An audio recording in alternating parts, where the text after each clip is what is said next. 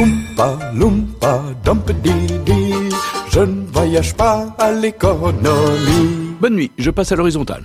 Au sommaire de la pause ciné, le très attendu Wonka de Paul King avec euh, Timothée Chalamet, Les Trois Mousquetaires au casting 3 étoiles avec Vincent Cassel, Romain Duris et Eva Green. Et on terminera avec le film d'horreur de la semaine, Follow Dead. Allez moteur On fait quoi alors? Du chocolat, bien sûr.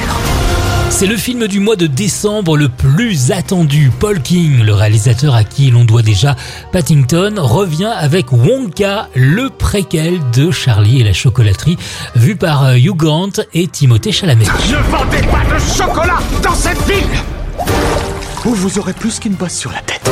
Je n'ai aucune bosse sur la tête. C'est le film à ne pas manquer autant par la photographie que dans le scénario. C'est du grand art. On retrouve également euh, Rowan Atkinson en religieux loufoque. On rit et on a beaucoup aimé. Les trois mousquetaires reviennent. C'est l'épisode 2. Ma vie a été la leur. Ma mort sera la mienne.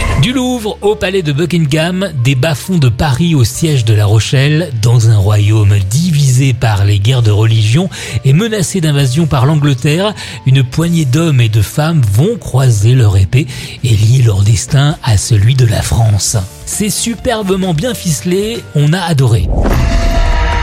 Maintenant, vous voulez avoir peur? Quand le mal se met à surfer sur Internet, ça donne Follow Dead. Le film ne joue pas sur les sursauts trop faciles, mais plutôt sur une légère tension qui reste présente pendant les 1h34. Tu crois vraiment qu'il y a un compte bizarre qui hante ton appart?